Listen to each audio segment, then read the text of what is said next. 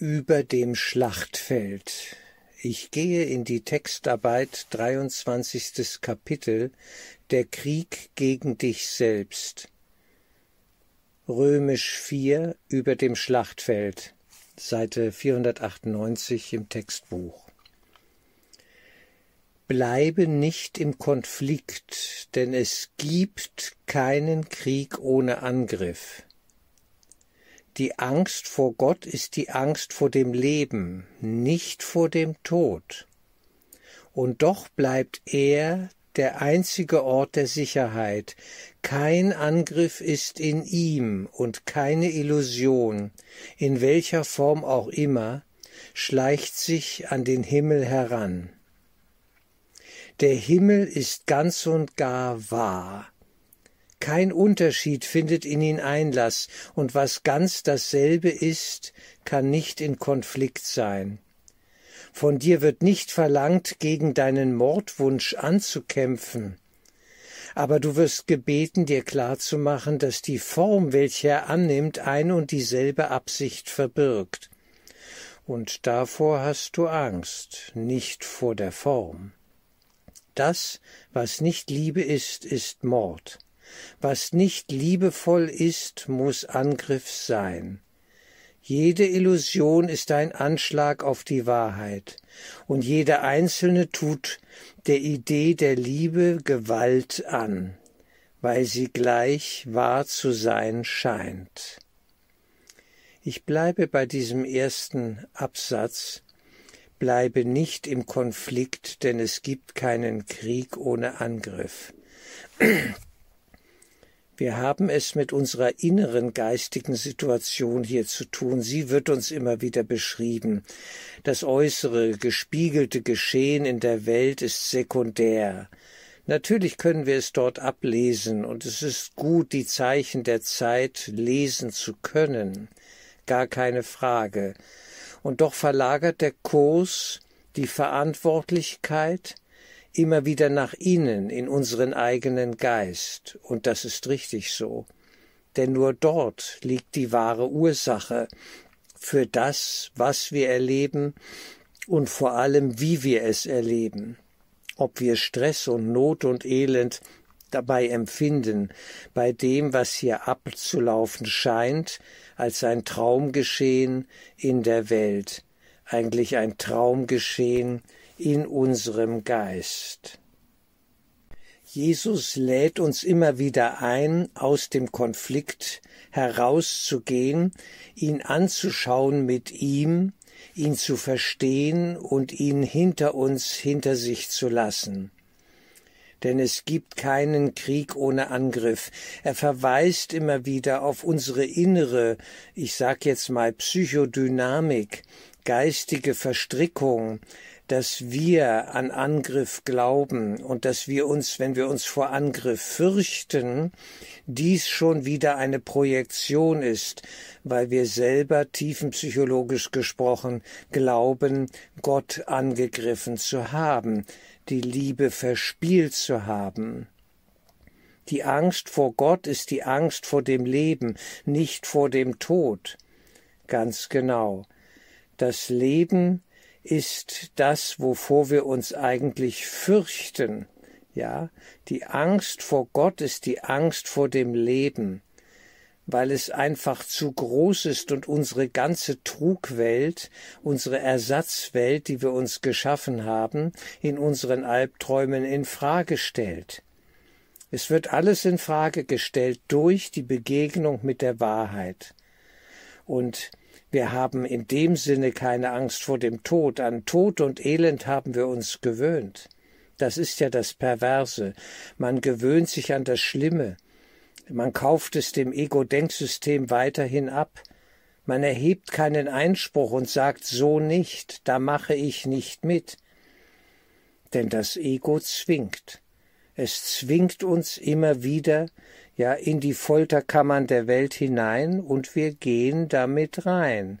Wir machen mit und könnten doch sagen Stopp, da mache ich nicht mit. Ich steige aus. Ich will mich mit Jesus über das Schlachtfeld der Welt erheben. Ein geistiger Prozess, der sich vielleicht auch in der Form spiegeln mag. Das ist sekundär. Aber erst einmal geht es um den geistigen Prozess an sich. Der sollte im Geist, in unserem Geist vollzogen werden, mit seiner Hilfe. Wir suchen die Hilfe und haben doch Angst vor ihr, die Angst vor Gott ist die Angst vor dem Leben, nicht vor dem Tod, und doch bleibt er, also Gott, der einzige Ort der Sicherheit. Kein Angriff ist in ihm und keine Illusion in welcher Form auch immer schleicht sich an den Himmel heran. Ja, also hier bezogen auf Illusion, nicht? Kein Angriff ist in ihm, in Gott, und keine Illusion, in welcher Form auch immer, schleicht sich an den Himmel heran. Also Gott kann nicht angegriffen werden, kann nicht beeinträchtigt werden. Es ist der sicherste Ort, der überhaupt nur denkbar ist. Und absolut wahr und wirklich. Wir sollen die Illusionen, unsere dummen kleinen Träume verlassen an der Hand von Jesus, mit ihm hinschauen und uns unsere Träume vergeben. Und dann werden wir erkennen, der Himmel ist ganz und gar wahr. Eben wirklich. Kein Unterschied findet in ihn Einlass, also keine Gespaltenheit keine Dualität, Polarität, wie auch immer wir es nennen mögen. Es ist unmöglich, dass eine, ein, ein Unterschied, ein Unterscheiden in diesem Sinne Einlass in diese Liebe finden könnte. Und dann, und was ganz dasselbe ist, kann nicht in Konflikt sein. Genau. Konflikt definiert sich immer durch Unterschiede, durch Hierarchien, durch Macht und Ohnmacht, Täter und Opferschaft. Das definiert ja diesen Konflikt. Und aus dem können wir aussteigen. Von dir wird nicht verlangt, gegen deinen Mordwunsch anzukämpfen. Also wir haben hier den Mordwunsch in diesem Sinne ja als einen, ein tiefes geistiges, aber unbewusstes Geschehen in uns und jetzt langsam erkennen wir, wir machen uns eine Welt, wie sie uns gefällt. Auch das ist ein Angriff auf den Himmel. Wir wollen, dass das hier funktioniert, aber es wird nicht funktionieren. Und man könnte sagen, Gott sei Dank. Wir werden scheitern. Wir sind gescheitert mit dem Projekt Erde, mit dem Projekt einer Welt, wie sie uns gefällt. Absolut gesprochen ist das so. Es ist so. Wir sind gescheitert. Wir schaffen es nicht. Das Energieproblem und so weiter, all diese Probleme. Ja, wir lösen ein Problem scheinbar und haben zwei, drei neue. Es ist ein Teufelskreis. Und das Ego zwingt uns und treibt uns, und es ist eine ewige Jagd nach dem Neuen und nach dem Mehr und dem sich einverleiben. Mehr ist besser, sprach das Ego. Nimm es dir vom Bruder, der es dir gestohlen hat. Das ist unser Glaube. Als hätte uns ein anderer etwas genommen, als stünde uns das alles so zu als müssten wir es einem anderen nehmen, dass immer nur einer überleben kann in einem Konflikt, ja, der sich da zeigt. Entweder du oder ich. Die, die, die, der Krieg der Verdrängung, der Kampf um die Marktanteile, all das, es ist die Hölle.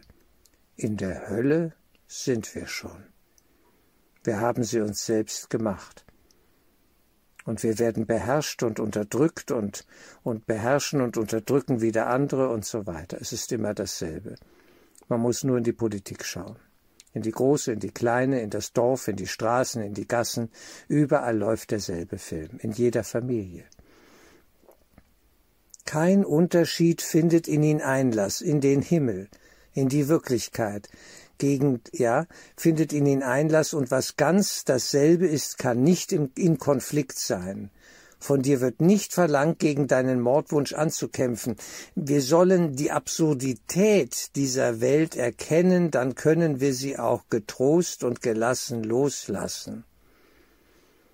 Es wird uns nichts Wertvolles abhanden kommen. Im Gegenteil, das Wertvolle steht hinter unseren Träumen, hinter unserem Wahnsinnsschlaf und Traum. Da steht die Wirklichkeit des reinen Geistes. Ja, und, und dann lassen wir unsere dummen Affekte los, unsere Racheaffekte, unsere Mordgelüste, unsere Ängste, unser Überlebenskampf, all das kann losgelassen werden, dass wir gelassen schauen und sehen, wie dumm das alles ist. Und das sieht man dieser Tage. Es wird immer dümmer. Die ganze Weltsituation, alles, die Staaten, die Politiker, die Wirtschaftsleute, all das, was da erzählt wird, es wird so dumm, es ist so absurd, die ganze Geschichte, dass man nur sagen kann, da mache ich nicht mehr mit. Ich steige aus. Und das ist erstmal ein geistiger Ausstieg. Man muss sich geistig davon lösen. Und wie sich das dann in der Form spiegeln mag, ist eine andere Frage. Aber dass ich gewisse Dinge nicht mitmache, die mir das Ego zu diktieren scheint, irgendwelche Mächte, die hier Macht, meinen Macht zu haben über mich. Und ich sage, ich mache nicht mehr mit. Satz 7 Abschnitt 1 Von dir wird nicht verlangt, gegen deinen Mordwunsch anzukämpfen, aber du wirst gebeten, dir klar zu machen, dass die Form, welche er annimmt, ein und, das, ein und dieselbe Absicht verbirgt. Genau, dieser Mordwunsch hat viele Formen. Krieg äußert sich in vielen Formen, in vielen Bildern, Vorstellungen, Fantasien. Die besondere Liebes- und Hassbeziehung, der Inbegriff des Krieges, Götzen, Ideale, ja, die da aufgebaut werden, verherrlicht werden, die wir anbeten. Auf diesem Altar der Ideale, wo wir Menschenleben opfern, politische Absichten, der Doktrin, der Philosophie, was auch immer. Und wir sehen nicht mehr den Menschen, wir sehen nicht mehr den einen Sohn Gottes in seiner Zersplitterung und Verzweiflung. Ja, das, was nicht Liebe ist, ist Mord. Ein wichtiger Satz. Einer der wichtigsten, ich weiß es nicht, 50 Sätze. Das, was nicht Liebe ist, ist Mord. Was nicht liebevoll ist, muss Angriff sein. Jede Illusion ist ein Anschlag auf die Wahrheit und jede einzelne tut der Idee der Liebe Gewalt an, weil sie gleich wahr zu sein scheint. Nach dem Motto, wir haben doch keine Wahl, wir müssen doch Waffen liefern an die Ukraine und so weiter. Dieser ganze Unsinn. Wir sind im Krieg mit Russland. Deutschland ist im Krieg mit Russland, definitiv, schon längst. Wir haben nichts gelernt. Menschen sind bequem, Menschen sind vergesslich. Lernen ist ein Schneckenprozess. Und jetzt läuft uns die Zeit davon und es gilt zügigst die Geistesschulung zu vertiefen, um innerlich eine Verankerung im Geist zu haben, den Referenzpunkt für Wahrheit zu stärken. Darum geht es jetzt. Das ist so wichtig, denn nur dann können wir uns über das Schlachtfeld erheben und uns von diesen Dunkelmächten frei ja, äh, in die, in die Freiheit bege, be, bewegen, dass wir da rauskommen aus dieser Verstrickung mit ihnen, wo wir mitgemacht haben, die wir gestärkt haben auf unserem, in unserem Geist, auf unserer Festplatte. Wir haben mit dran geglaubt, natürlich, wie alle anderen auch. Man muss sich bewaffnen, man muss sich schützen, man muss sich ja verteidigen können. Äh, was ist das für ein Unsinn? Ich muss gar nichts. Ich bin in Gott, im Geiste Gottes aufgehoben und geborgen jetzt. Und jetzt will ich, dass die Träume enden, meine Träume. Meine Entscheidung, träumen zu wollen, kann ich jetzt beenden, dass ich nur noch die Wahrheit will. Und dass ich die Löschung des Mordwunsches einlade. Denn Vergebung heißt aufheben, heißt löschen. Ich vergebe mir das, die ganze dumme Vergangenheit, all die dummen kleinen Träume, über viele Inkarnationen, all die Traumgeschehen, ja alles, was dort ablief, darf vergeben sein.